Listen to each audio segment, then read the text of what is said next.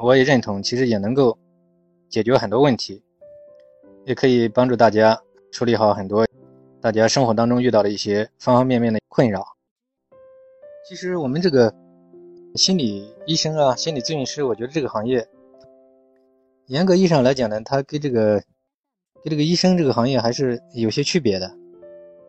我讲嘛，就是刚才讲到第十点，就第十一点呢，康复啊，就是个药品问题。就是很多人呢，他们可能特别抑郁症啊、焦虑症，他们就喜欢吃药嘛。抑郁症严重呢，我认同，我觉得还是吃一些药的，特别像一些精神分裂症。但是我觉得大部分的心理问题，嗯，我个人的体会，觉得还是需要靠专业的心理学的方法，然后有针对性的。帮助他化解。根据我的治疗经验来看，我觉得这个可能就是有针对性的处理，可能效果更好。它可以化解焦虑，可以化解紧张，可以负责任的讲，它化解焦虑、紧张这些作用，甚至比药品还要快。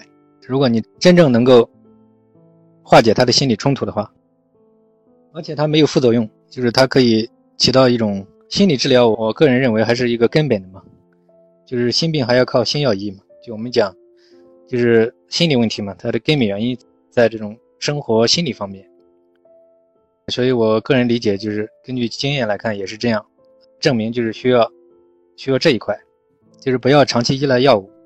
很多人大家知道，像这种镇静剂吃多了，很多人他们也有成瘾性，甚至我见到很多人都吃胖，就容易发胖。然后还有一些就是。吃到后来，他就让人大脑吃的昏昏沉沉的。我个人的观点，我认为它反而阻碍人的康复。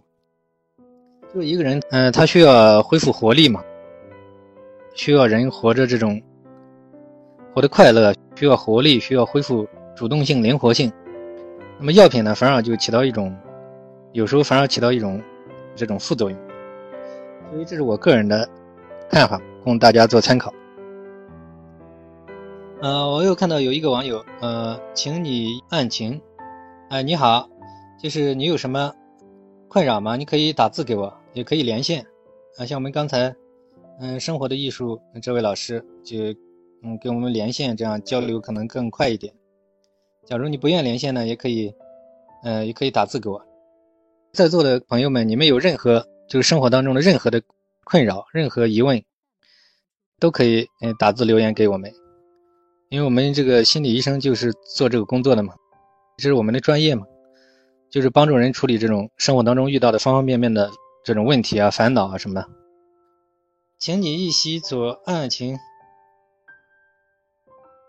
大家可能就是都在听吧，没什么不好意思啊，这个没事啊，这个你可以打字给我也可以，也可以你愿意你这样连麦那更好。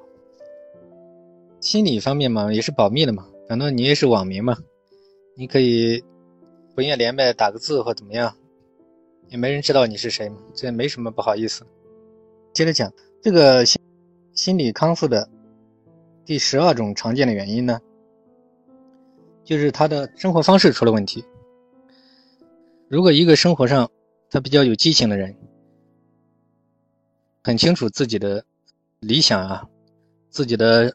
甚至使命啊，很清楚自己的人生的意义啊，很清楚自己的这辈子的方向。